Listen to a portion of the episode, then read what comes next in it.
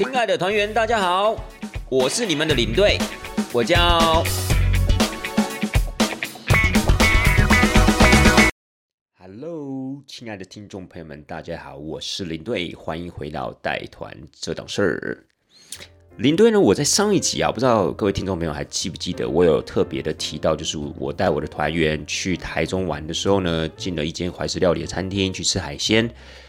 结果呢，好死不死，那间海鲜餐厅出了海鲜的食材不新鲜，所以导致接下来的一连串的状况。那也好险呢，就是事情算是圆满的结束。但领队呢？我当时在描述这样子的一个情节的一个同时，在节目分享的同时，其实我就有一个灵感，我就想说，今天这一集啊，我要跟大家好好的分享一下，就是到欧洲吃海鲜的一个情况。那为什么我会特别想要去分享这样一个主题？因为其实，在欧洲，如果是以跟团的情况来说，你还真的不是那么的容易吃到海鲜。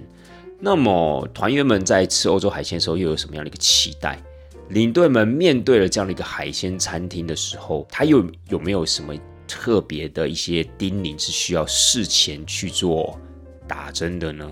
我觉得这个其实还蛮有趣的，或许某种程度上面也可以解答一些听众朋友你们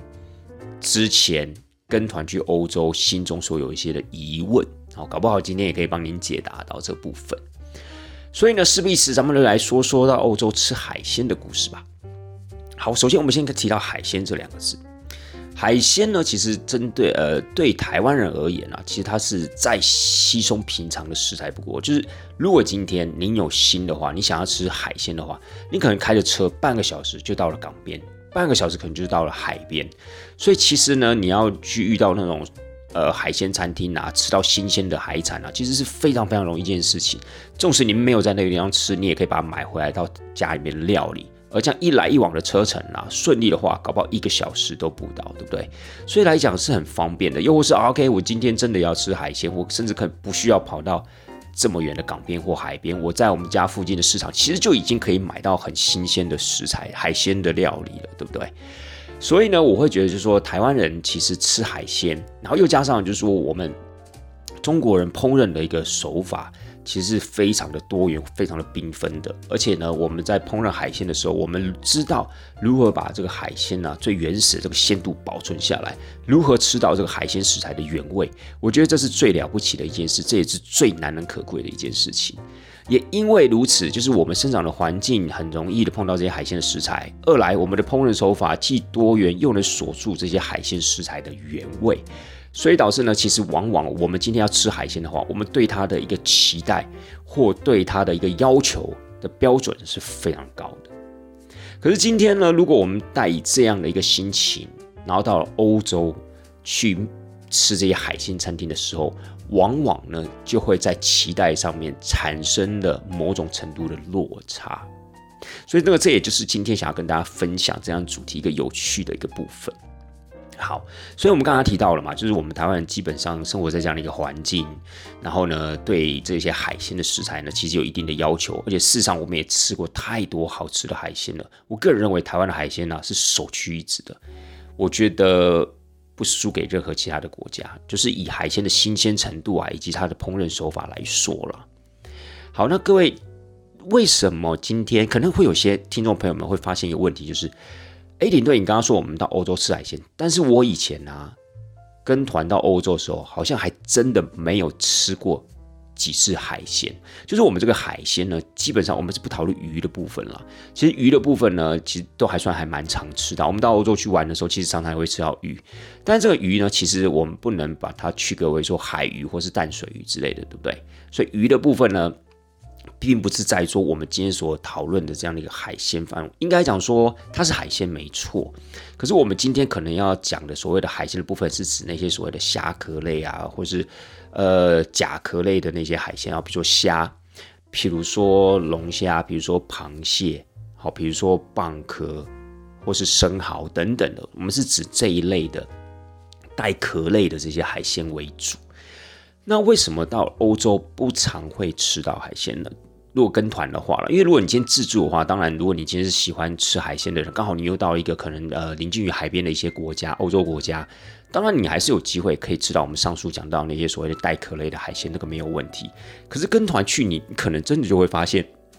哎，好像真的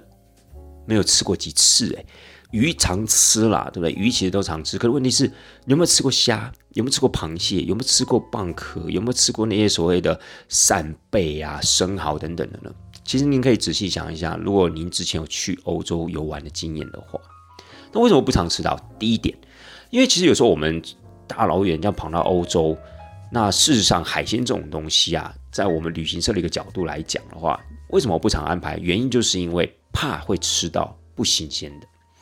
那有时候也不见得它是真的不新鲜，有些人就是因为呃，有时候团员他的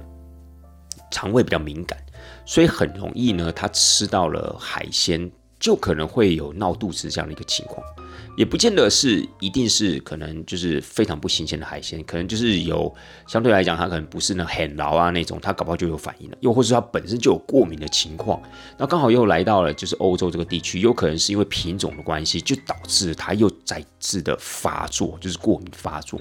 所以往往旅行社会呃站在安全。方便的考量基础底下呢，就尽量不要安排这种虾壳类的海鲜，鱼没有问题，可是虾壳类海鲜的话就尽量避免。哦，纵使今天我们到了一个，比如说，诶，呃，海边的城市也好，或是临近于海边的国家也好，我们都尽可能去避免到海鲜这个部分，因为一方面我们怕吃到不新鲜的，二来我们真的。怕就是说，因为可能水土不服或品种的关系，导致了团员们可能会出现过敏的状况。如果现在台湾 fine normal，因为赶快去医院去处理或看要吃什么药，其实都还蛮容易取得的，对不对？可是欧洲不是这个样子啊！欧洲如果今天要去看一次医生，今天要送急诊或者临时要买药，其实都是非常非常麻烦的事情。所以这是其中第一点，然后就是为什么没有特别的安排这种虾壳类的海鲜的原因。好，第二点呢？其实有时候，呃，旅行社也会知道，就是说，因为我们台湾太会吃海鲜了，就像刚才您对我讲的一样，也意味着就是说，如果今天我们特别帮他安排一个海鲜餐厅，那大家如果去这边吃海鲜的话，肯定会对这个海鲜的要求会非常非常的高，因为可能会以我们会觉得说，哎，我们来到欧洲，那感觉欧洲的东西这么贵。那欧洲的东西相对应该要来讲更精致啊，要更好吃才对啊，怎么会比我们在我们家附近吃的那个嗨山达的东西还要难吃，对不对？但事实上，你吃到的东西可能真的就比你家附近那个嗨山达还要来难吃，这是非常非常有可能的。因为首先呢，因为我们可能就是就是每一个团员，搞不好或多或少都有人会料理这些海鲜，然后再加上就是说，呃，平常吃海鲜的标准又这么的高。那去到了一些欧洲国家，相对你就会你的一个刻板印象，你你你给他的预期啊，当然就会比较高一点嘛。那这个时候呢，店家能不能做出符合我们台湾人要求这些海鲜，那就打一个很大的问号了。怎么说？因为毕竟今天我们是以团体过去，各位你想想看哦，其实如果今天我们要特别的安排一个很高级的海鲜餐厅给大家，而且每人一只龙虾，今天如果团体没有二十五到三十个人的话，等于说这个餐厅呢要先准备好。二十五到三十只的龙虾，对不对？可是事实上，如果今天他先准备好，可能必须很有很大的机会，他是先用先预购好，然后用冷冻的方式先保存着。他不可能是啊，今天团体要现在要当天来，然后当天去捕捞这可能十五二十只的龙虾。其实这是不太容易的，除非除非今天我们刚好就是在海港边，那可能会有这样的一个机会。可是绝大多数我们并不见得会有这样的一个机会，到刚好海港边这样子的一个城市或这样的一个区域去给大家吃这个海鲜，所以势必的，就算是临近一些海港边的一些城市，我们吃到的这些，比如说我们刚刚提到的龙虾，搞不好都是预先先冷冻好的。那各位你想想看，如果今天您是一个。吃龙虾的老饕也好，或者吃海鲜的老饕，你能忍受这种情况吗？就是您吃的龙虾其实是冷冻的龙虾，那其实就可能跟你在港边，就跟我们在台湾的时候，我们可能到了港边，或者到市场买回来，或甚至我们到餐厅吃到那种很老啊活的那种龙虾，那当然就差很多啊，对不对？可是这样的一个情况之下，可能团员不见得第一时间可以这么理性的去理解。这一切的环节，他可能就会直接觉得说：“哇，不好吃，这个比我在台湾吃到的还难吃，比我在我台湾，我觉得自己在家料理，我都比这个好吃。”这个根本就怎么样，肉都糯糯，然后呢，感觉好像整个又有一点味道，可能就对大家来讲就完全不能接受。所以呢，就是因为有这样子的一个情况，也造成了旅行社呢也不愿意，就是尽可能啦，不安排这种所谓的海鲜餐厅给大家品尝。那其实最主要就是这两点。第一点呢，就是因为呢，呃，可能会造成一些过敏。或是吃到不新鲜海鲜这样的一个风险。第二点呢，就是因为我们台湾对海鲜呢实在是预期太高了，也就是说我们对海鲜的要求的标准很高，所以呢，旅行社有时候干脆就省掉这个部分的麻烦，否则呢，有一点点会类似自己挖洞给自己跳的感觉。那事后如果你要再做任何解释，其实大概都无事于补，呃 呃，于事无补啊，对不起，靠念反，于事无补的。好，那我们要讲完了，就是说哦，为什么我们今天到了欧洲不常吃到海鲜的一个原因。那接下来呢，李队我这个地方要跟大家分享，就是说我在欧洲带团的时候有没有吃到哪一些地区的海鲜，它吃起来感觉是如何的，或是我有没有在哪一个地区吃到我觉得最好吃的海鲜，甚至可能比台湾的还要来的好吃呢？下就跟大家来分享一下。哎，其实李队我在欧洲团的时候，在蛮多地区都有吃过海鲜。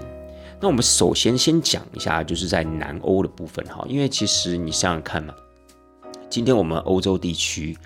大概就是西欧、南欧或是北欧比较有可能会有接近海边的那些国家或是地区，你也比较有机会。可以吃到这些海鲜，其他像东欧啊、中欧的部分，可能都比较没有临近于海边的位置，所以有时候你顶多就吃到鱼而已。那事实上，既然没有特别临近海边，旅行社在安排的时候，当然就更不可能会刻意的去安排一间海鲜餐厅给大家吃，因为第一没有必要，第二或许因为距离的关系，食材或者烹饪度、新鲜度上面可能真的会大打折扣，所以当然我们就不会去没事找事做了。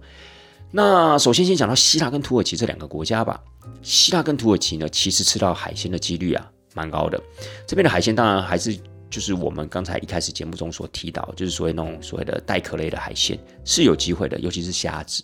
可是呢，希腊跟土耳其这个地方，其实他们在烹调的方式上面，绝大多数都是用烤的。所以呢，其实以台湾人吃海鲜的一个习惯来讲，我们。不见得会这么的能接受用烤的海鲜，因为事实上烤的海鲜其实也很好吃。那台湾其实也蛮多海鲜会用烤的，但是有时候那火候没有控制好，基本上就浪费掉这个海鲜食材了，对不对？我相信大家中秋节的时候都有烤虾、烤鱼啊、烤蚌壳等等的，我相信大家都很有经验。如果你火候一旦没有控制的话，你又很可能你你你一个炉上的那些食材就全部浪费掉了。所以一般来讲，我们可能还是比较偏向所谓吃那种清蒸的，比较有可能可以吃到海鲜的原味。那烤的东西不是不能接受，但是我跟大家说，有时候我们在土耳其、在希腊，它就常常就会烤过头，不知道为什么。基本上在希腊呢，跟土耳其，他们在烤海鲜的时候，他们可能喜欢烤的那种香气吧，所以。往往有时候呈现到您面前的那些餐点，都可能是已经有部分的位置啊，可能是有烤过头，甚至烤焦的一个情况。那对欧洲人来讲呢，他们还是可以吃的，而且呢，其实也不错吃，以他们的标准啦。但是以我们的标准，就觉得哎，不应该有烤焦的情况啊，应该要烤得很漂亮、发光的那种光泽那种程度，而不是那种烤了一些地方黑黑那样的感觉。所以有时候就会影响到您的食欲，对不对？然后又加上呢，尤其是我们到希腊玩的时候，我们常常会到一些小岛，这些小岛就是海上的小岛啊。那你说到了这种海上小岛，你能不吃海鲜吗？好像也说不过去，因为其实，在游玩的过程中，你都会看到哇，很多的一些海鲜餐厅。所以呢，事实上，有时候我们团体到了希腊，在小岛上的时候，比如说像是 Mykonos，比如说像 Santorini，我们大概都会至少安排一餐，甚至多的话可能会有两餐，然后在每一个岛上哦。就是至少有一餐或最多有两餐这样的一个海鲜餐啊，给大家品尝。可是往往啊，通常那个效果都不会太好。为什么？比如说，呃，你对我的一个经验来讲，我之前到 Santorini，我们有给大家安排一个很不错的餐厅哦，然后又是可以欣赏到海景那样的一个餐厅，然后它里面也有龙虾，也有生蚝，也有很多的贝类啊、虾类都有。那当然就是站在我们，因为你对我的旅行社是属于比较高质感的。高规格的一个旅程的安排，所以我们就帮大家安排了一人一只龙虾。但是那一餐吃完之后，真的被大家骂的要死。为什么？因为大家会觉得这个实在不新鲜。大家第一印呃第一个反应就会觉得，你们旅行社找错餐厅了。你怎么找了一间这么差的餐厅？就是不好吃也就算了，还是一个不新鲜的食材。大家就觉得那个龙虾肉是不好。但是我们去问了那个店家之后，他们就发现哦，我们这个没有不好，这个其实都是很新鲜的，只是是冷冻的方式。因为你们团体大概二十几个人，接近三十个人，当然必须是要用冷冻的方式。但是大家大老远跑到这一趟，你觉得会想要吃冷冻的龙虾吗？并不会。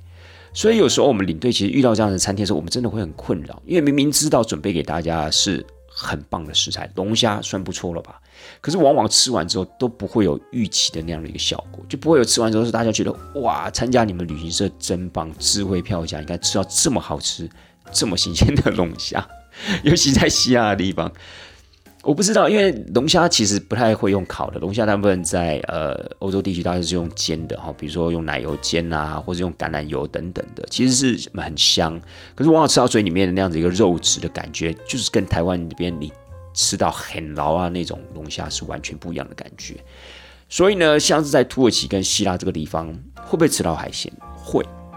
可是第一吃到绝大多数都是烤的，那有时候烤过头就会干干巴巴的，所以大家当然也会难掩失望之情。然后再来呢，如果真的给大家吃到好高级一点的那种料理，还有包含的，所以我们刚刚提到龙虾，大家可能都会觉得不是非常的理想。所以呢，有时候在希腊、土耳其啊，特别安排这种海鲜餐厅的时候，对领队来讲真的是蛮大的一个。挣扎就是，往往我们可能必须要在吃这一餐之前，就要先跟客人稍微解释一下哦，我们今天龙虾大概是怎么来的哦。欧洲人大概料理龙虾，不要讲说欧洲啦，土耳其、希腊地区，他们大概烹饪海鲜的方式是什么样，大概都要先让团员们稍微有一个了解，才会降低他们的预期感。否则，其实很容易就把台湾的海鲜投射到欧洲的海鲜去，哇，那个。吃到最后肯定一定是没完没了，对，那个感觉就是真的可能会有点差距跟落差。好，这是土耳其跟希腊。那意大利的部分，可能很多人会说，哎，那领队意大利的部分应该也会常吃到海鲜吧？意大利其实蛮常吃到鱼，但是你说吃到虾壳类的海鲜的话，就是比较少一点点。那可能也是在于，就是说，呃，有时候不同线的线控，他们考量点不太一样。因为吃海鲜，就像领队刚刚一开始在节目中提到的，事实上的确有可能会有一些过敏的问题。好，往往可能你在台湾吃没有问题，但你在欧洲去吃当地的海鲜，哎，你就过敏了。可是很多时候，可能团员第一时间就会觉得啊，我会过敏，一定是因为不新鲜。大家会第一时间做出这样的一个反应。但事实上，是不是真的是因为不新鲜呢？其实有时候也不见得，有时候可能是因为品种的关系，或是任何水土不服的关系，都很难说。所以呢，有一些线路规划、线路的产品经理，我们旅行社叫线控了。那这个时候可能就会尽量避免这样的一个状况。那意大利还是有其他东西可以吃啊，你可以吃牛啊，你可以吃羊啊，你可以吃猪，可以吃鸡啊等等。为什么一定要吃？海鲜哦，你也可以吃鱼啊，就不一定要吃那种虾壳类的海鲜这样子。所以我在意大利带团的时候，以我们公司的行程来讲，我还真的不太常吃到那种带壳类或虾壳类的海鲜。好，接下来再讲到一个比较特别的地方，叫克罗埃西亚。克罗埃西亚，我不知道各位听众朋友们，你们有没有听过或有没有去过？我相信听过应该是有啦。但是如果有没有去过的话，可能就不一定是那么多人了。那克罗埃西亚南部有一个城市啊，叫杜布罗尼克。杜布罗尼克再往南大概三十分钟的车程呢，有一个叫卡夫塔特的地方，叫卡夫塔特。那这个点呢，其实它也是靠近海边的一个类似度假休闲的城市。好，在在杜布罗尼克，因为杜布罗尼克其实就是。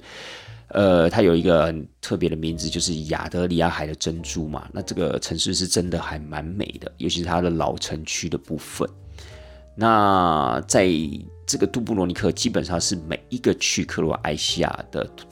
的行程都一定会安排的一个城市，一个景点。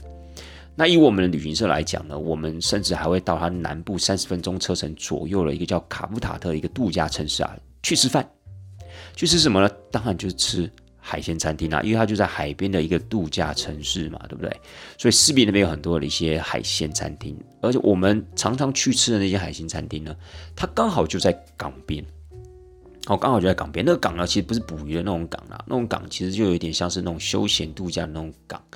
就是很舒服的那种地方。然后可能大家可以乘自己的私人的船只啊，或是说一些呃海上的游船等等，都会从那个港口出发。那我们就在那个地方选用一个餐厅，那个餐厅我还记得名字叫做 Loot，L E U T。那其实我们配合过很多次，但是您知道吗？领队我每次带团员去吃的时候，其实我都会有那么一点点的心惊胆跳，尤其是公司今天给大家特别安排很高级的食材的时候，哦，我通常都会非常非常紧张。为什么？因为尤其是那种很高级的食材，通常都会给团员高度的期待。那这种高度的期待，有时候不是你可以提前打针就可以化解掉的。有时候他们就觉得哇，好棒哦！我们在那边吃龙虾，这个地方风景又这么好，对不对？又有阳光，又有海洋，又有那种所谓的微风的吹拂，这个根本就是人生的天堂啊！然后我们今天又要吃龙虾，所以其实你已经很难去克制团员兴奋的情绪了。好，其他餐点应该都没有什么问题。哦，尤其是一般的虾类也都还好，也都 OK。可是有时候往往龙虾一上来的时候，因为大家会觉得，哎，我吃到的感觉就是应该要很 Q 弹的肉质啊，对不对？就是应该要是很新鲜的气味，橄榄油的香气、奶油的香气，whatever，反正就是已经很棒的那种感觉。可是有时候有几次可能就吃下去的时候，真的就会有团员反应说，嗯，这个肉质好像不新鲜。我们往往只要听到“不新鲜”这三个字，人就跳起来了，要想，哇塞，又发生这样的事情。但是往往只要有一个团员说不新鲜，一定肯定又会有其他的第二个或第三个也会说，嗯，我也这样觉得，我觉得好像这个肉质啊怪怪的。然后大家当然就会怎么样，就会提出质疑啊，就说，哎，这个我们今天吃这个龙虾是不是不新鲜？要不要去跟店家反映一下？那我们当然都会跟店家讲，那店家 always 就会讲说，不会，这些都是很新鲜的，这可能都是啊昨天呐。就是捕捞了或什么之类的，但是我们有先把昨天或后天前天我们捕捞进来，但是有先把它冷冻起来，这都是很新鲜的，没有问题。但这个时候有时候你就很难挥啊，你就会觉得，因为台湾人就会觉得说，哦，没有，以我们在台湾吃海鲜这个经验，拜托，比你吃的米还要多了，我们这一吃就知道是不新鲜的。你赶快去跟他讲，你跟他讲说这个东西不新鲜。可是店家就会说没有啊，这个很新鲜啊，我们当地吃的就这样啊，甚至你给他吃，他还是会觉得说，哎，就是这样的一个口感啊，啊，冷冻过就是这样口感。那有时候你跟客人讲说啊，这个冷冻过，说你怎么会给我们吃冷冻的海那个龙虾呢？你要吃的话，当然是要吃新鲜的哈。哦，你就知道吗？这个这个这个情况发展下去，就变成是说，当然可能团员们就会很不愉快，那店家当然就会觉得很无辜，所以领队就会卡在中间，你知道吗？所以 有时候在国外吃这种海鲜餐厅，真的会有这些。很尴尬的事情的发生，就是可能大家就是，呃，抱着一个很兴奋的心情去吃，结果可能是败兴而归这样的一个效果。然后讲到这个杜布罗尼克，在杜布罗尼克的北边也有一个城市，大概也是三十分钟左右的车程，叫做 Stone，S T O N。那还有另外一个小一点的城市叫做 Mali Stone，M A L I S T O N。叫做 Mali Stone，那这个 Mali Stone 跟 Stone 呢，其实它这个地区就是产所谓的生蚝。那这个生蚝，当然大家我们台湾也常常吃到生蚝啊，对不对？或许有可能我们吃到是进口生蚝，但是生蚝的这样的一个烹调的方式或者吃的方式，台湾人再熟悉不过，各位，我相信大家都有去过所谓的那种自助餐去使用过生蚝，所以大家肯定对这个生蚝品质也是非常有所谓的了解。甚至如果今天我们在国外安排这种生蚝餐的话，大家一定都非常期待啊，对不对？好了，那我们也是一样到这个 Stone 去吃这个生蚝，但是它当地的生蚝就比较小。那那一次我还记得去吃的时候，团员们倒也不是说不新鲜，就觉得说啊，怎么这么小这个样子，就会觉得说这个这个生蚝是不是营养不良？是不是店家故意啊给我们吃这种营养不良的生蚝？但事实上不然呢，就是因为它生蚝的品质品种不一样。好，不能讲说品质啊，品种不一样，所以当然呈现出来的那个样貌就就会不太一样这样子。但是团员一样就会，他们有一个刻板印象哦，平常在台湾吃到生蚝都这么大一颗，啊，怎么会我们到这个地方吃的是干干扁扁的，像那种蛋黄哥那样的一个造型的那种生蚝，就大家可能就觉得不是很 OK，对。所以呢，我在想说，哦，有时候你真的会想说，公司可不可以不需要再提供这种所谓的海鲜餐了？有时候你吃鱼啊，你其实可以改吃鱼没有关系，因为其实欧洲的鱼大概都没有什么太大的问题哦。不管今天是海鱼也好，或是淡水鱼，或是类似那种鳟鱼，其实吃起来的新鲜度都够，那往往也不会有太大的一个反差或状况。所以有时候你就会想说，啊，其实真的有时候公司当然是美意啦，就是给大家到了当地去吃当地这样的食材，新鲜的食材，或是比较高级的海鲜食材，但是往往有时候那个效果就是很难达成。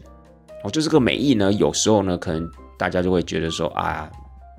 就是觉得不不好，所以我觉得往往造成的这样的一个结果，其实是很得不偿失的，有点情何以堪那样的感觉。不过刚刚讲到一个生蚝，林队我在这个地方跟大家分享一下。有一次我记得是冬天的时候，我带团到了法国北部的布列塔尼地区。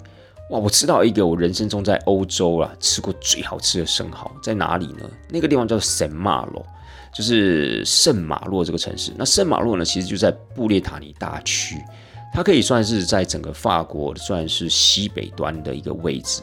距离那个 Mountain Saint Michel 啊，其实还蛮近的，大概就一个小时左右的一个车程。因为这个圣米歇尔山，可能各位听众朋友们比较有概念，也可能比较听过。我纵使没有去过，大概可能在一些包装杂志上都有看过。好，它就是孤立在海边的沙洲上的一个城市，一个教堂，叫圣米歇尔山。那这个位置呢，往西大概一个小时的车程，就会到了圣马洛这个城市。圣马洛又有另外一个称号，叫做海盗之城，因为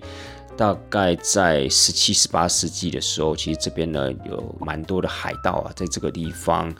呃驻扎的。那这些海盗其实都是领有国家的一个什么国家的一个执照，所以很特别，很有意思。那这个国家城市的一个目前它维处的一个程度，它的老城区呢也是非常的经典，非常的古色古香，因为它原本的城墙其实大部分还有保存下来。当然啊，绝大多数可能在呃二战期间的时候都有被炸毁，但是它还是仿古，重新的去把它维修跟建造。所以各位现在看到了，你还是会觉得说，哇，它这个城市其实是非常的有它的气息跟味道的。那这个城市呢，我就有一次啊，在这个地方用一个生蚝餐，就有点类似海鲜拼盘，但主要里面就是所谓的生蚝。那间餐厅我还记得叫做。Cafe Cafe de l'Ouest，Cafe de l'Ouest 是什么意思？就是一个什么西方咖啡厅。但这间餐厅还蛮有名的，因为它就在那个文生门，就是圣文生门，就是其实它那个城门边上。哦，城门边上就有这间叫做 Cafe de l'Ouest，这大家可以稍微去查一下。以法文来翻译过来的话，就是西方咖啡馆。但是它可以喝咖啡没错，它在主要是一间海鲜餐厅。哦，真的非常非常优质，尤其那个生蚝的部分，哇！赞，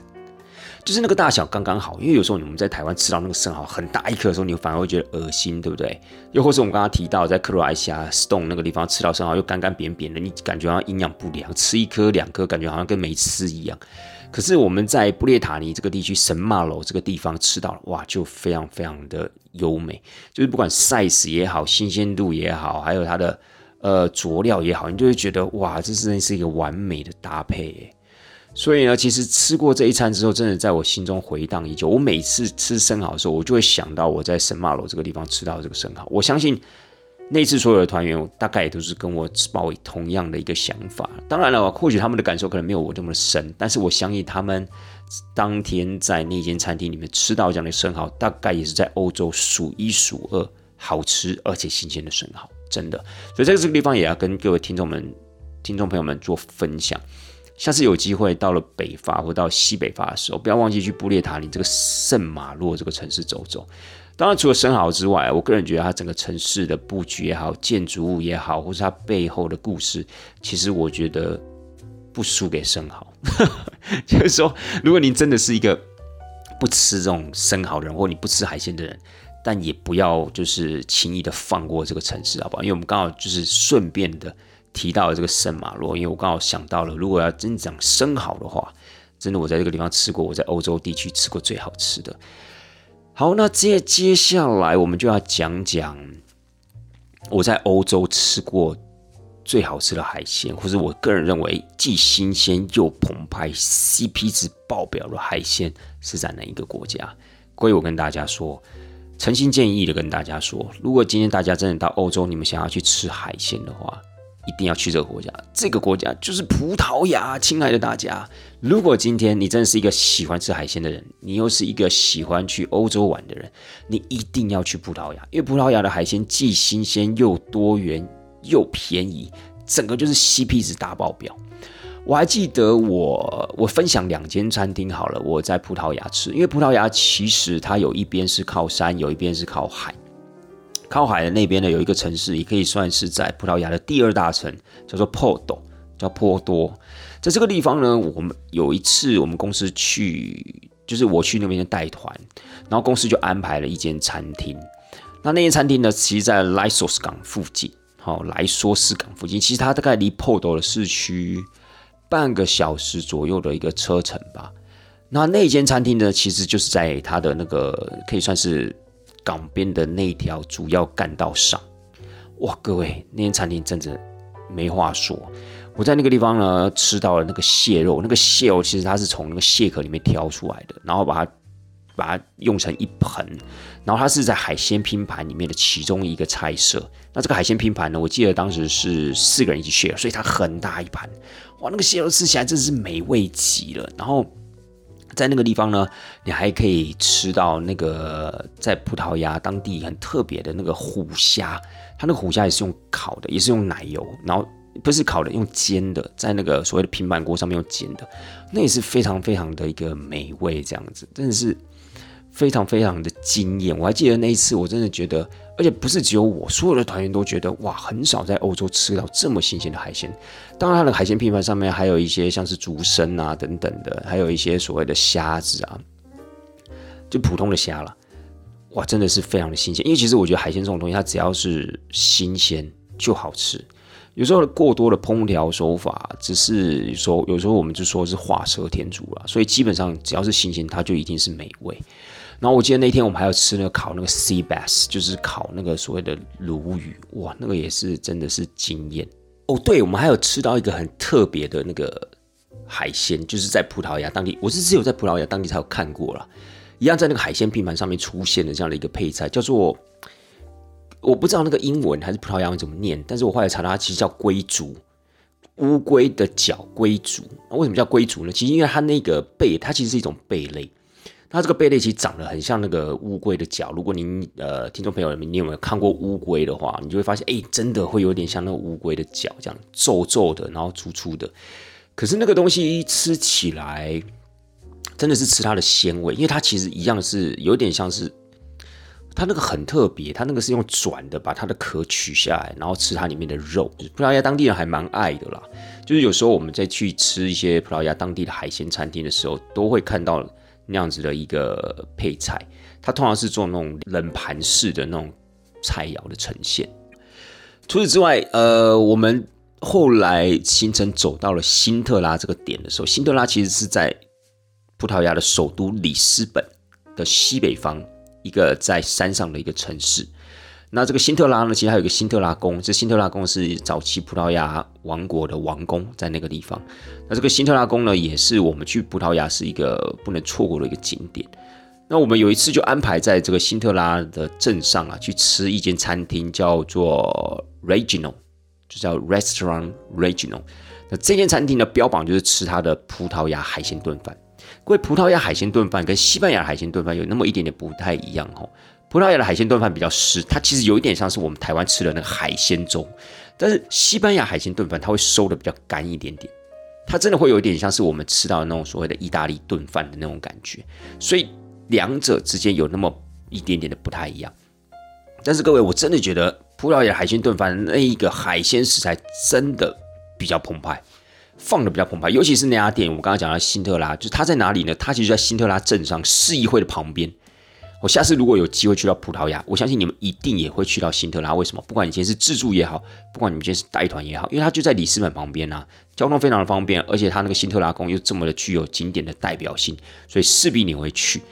那当然跟团我不敢保证啦。如果你是自助去那个地方的话，你真的可以去找一下，就是在辛特拉镇上市议会的旁边有一间叫做 Regional 的餐厅，它专门标榜就是它的海鲜锅。各位，它那个呃不是海鲜锅，海鲜炖饭。海鲜炖饭里面不仅仅是丰富的是，它有大虾，它还有螃蟹，它那个螃蟹是那个螃蟹熬，螃蟹熬就在里面，而且它那锅其实不小，它那锅子大概就是我们一般煮泡面就在瓦斯炉上面煮泡面那种锅子。你可能会觉得，哎呦，那没有很大。我跟你讲，其实真的不小，而且呢，它还深度还蛮够的。所以一人一锅，然后里面满满的都是海鲜，然后加上葡萄牙的海鲜炖饭，就是它其实炖煮的非常非常有它的味道。所以除了味道好吃，然后海鲜澎湃之外，真的我跟你讲，就是因为价格非常的便宜。以这样的一个价格吃到这样的一个海鲜，我基本上在欧洲，我我觉得不会有其他地方有的。真的就是要碰运气了，但是在葡萄牙，我觉得真的是俯拾皆是。那多少钱呢？就是基本上它还是要一个前菜，然后一个海鲜锅，然后最后还有一个甜点，这样子不到台币六百块。各位，这样子不到台币六百块，好像是才五百多块而已哦。以在欧洲当地的一个价格水平来讲啊，生活水平来讲的话，其实真的是非常非常的便宜了。所以真的是我会觉得说，在葡萄牙吃海鲜是极其幸福的一件事情，因为。吃到所有的海鲜都是非常新鲜的，不说烹调的手法，还有分量都是非常非常的优质。所以我个人真的会建议，就是说各位听众朋友们，如果你想要到欧洲找一个可以吃到海鲜又可以吃到好吃新鲜的海鲜的国家的话，我个人觉得葡萄牙真的是不遑多让。当然，或许可能在英国也吃到，你在法国也吃得到，但是我相信你在法国、你在英国要吃到海鲜，通常如果真的要吃到好吃新鲜的。大概那种价格大概都不菲，而且呢，可能你要不是到海边的那种所谓的城市去吃的话，你一定要到那种大都市，包含伦敦或巴黎里面，特别找那种比较高级的海鲜餐厅，否则一般的海鲜餐厅可能也做不出你要呃你的期待这样子。可在葡萄牙，为什么会举两个例子？因为波多它本来就是一个靠海的一个城市嘛，所以在这个地方，你或许你就会觉得吃到新鲜的海鲜好像不足为奇。可是我们刚刚。第二个提到那个辛特拉那个城市，其实它是在山上的一个城市，它相对的并不是那么的靠海边的，所以你在山上这样一个城市，你吃到他们葡萄牙的一个当地的国民菜肴海鲜炖饭，一样你还是会觉得十分的惊艳，而且你就会觉得哇，真的是吃完之后，希望下次还可以再吃，当然是比较难啦，对不对？可是真的会让你觉得印象深刻，当然是好的印象深刻。好了，所以各位亲爱的听众朋友们，真的我会觉得，就是说，如果喜欢吃海鲜，真的不要错过葡萄牙。当然，我相信西班牙也是好的，但是为什么领队没有分享西班牙呢？很简单嘛，因为我没去过嘛。如果今天我有去过的话，当然我就跟大家分享。我相信到西班牙应该也是有机会吃到海鲜。可是你知道吗？据我对我公司西班牙行程的了解，好像我们吃到海鲜在西班牙哦，吃到海鲜的机会。就是所谓虾壳类的海鲜，好像也没有想象中这么多。反倒是葡萄牙的行程，真的是大概只要是到了海边的一个城市或地区的话，大概一天之内一定会吃，一天大概通常两餐嘛，大概都会有一餐会吃到这些海鲜。当然不见得是每一餐的海鲜都这么澎湃哦，有螃蟹啊，有虾啊什么之类，不一定。可是你可能都会吃到一些，比如说前菜的部分是有一些所谓的贝类啊、虾子啊等等的。所以我还是会觉得，就是说，相较之下，我个人还是认为，而且我觉得西班牙的物价应该没有葡萄牙来的这么吸引人。就是葡萄牙的物价，我个人觉得绝对还是比西班牙来的低的。哦，所以吃海鲜，我个人觉得还是推荐葡萄牙。那还有没有其他的一些比较特别的地方也吃过海鲜呢？有啦，我在冰岛有吃过它的小鳌虾。哦，就是他们有的人叫做小龙虾，有些人说叫小鳌虾，那个真的很小。我还记得那个时候是因为我们要在冰岛跨年，哦，跨那个西历，就是国历的那个十二月三十一号。那公司可能就在那一餐就特别安排一个比较高级的一餐，因为刚好就是庆祝要跨年嘛。那就特别的安排一间海鲜餐厅，那这间海鲜餐厅里面就标榜是吃它的一个鳌虾，那我们当然也就是抱以非常高的兴致过去了啊。结果吃完之后，大家都觉得还好。第一，觉得那个鳌虾没什么肉；第二呢，觉得它烹调手法也不是特别的理想。然后再来，还有就觉得还是一样一个老话，觉得它不新鲜，就觉得它肉质吃起来软软的。那那个时候其实团员们也都还理性，因为他们不知道是不是因为品种的关系，也或是可能真的是因为我们人比较多，所以有可能它是采先冷冻的一个方式。那这个东西呢，他们就是选择去接受它，倒也没有特别的去跟店家理论啊。我跨年吃一个餐，你想给我吃一个不新鲜的这样的一个鳌虾之类，倒也没有这么的疯狂了。可是当然就是吃完之后还是会有那么一点点失落。那你有时候站在领队的一个角度，你就会觉得很可惜啊。就是因为你也知道这是一个公司。呃，良善的一个安排，呃，就是希望大家，哎，在跨年这一天晚上，哎，我们可以吃一间不错的餐厅，然后吃一点比较高级的食材。虽然当然，这可能间接会让团费比较高，可能站在公司的立场觉得，哎，这其实应该是值得的。可是往往有时候真的以台湾人来说，吃完海鲜之后，真的要怕破啊一种惊险哦，是没有想象中的多的。可是真的在葡萄牙真的没有问题。我我我我我觉得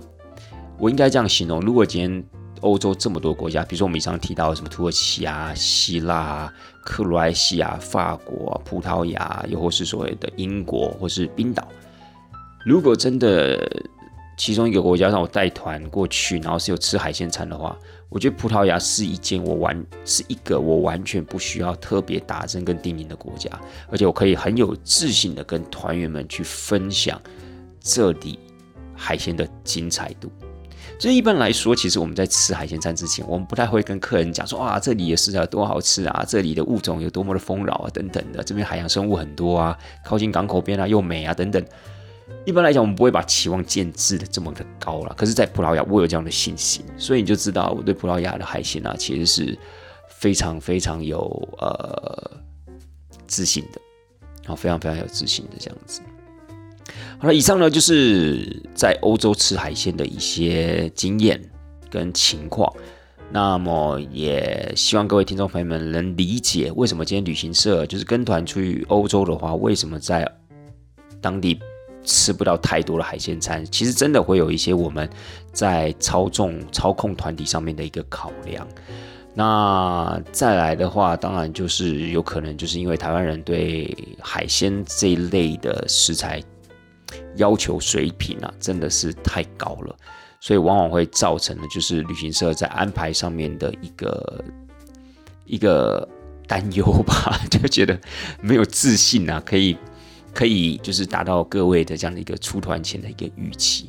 然后呢，就是也顺便呢，在这一集里面呢，跟大家分享了一下，就是说在欧洲吃海鲜的一些情况，在不同的国家、不同的一些区域吃到一个什么样的一个海鲜，他们的烹调手法大概是什么样子，也希望可以让呃听众朋友们稍微的了解一下。但是当然啦，我会觉得就是说，呃，如果真的喜欢吃海鲜的一个朋友，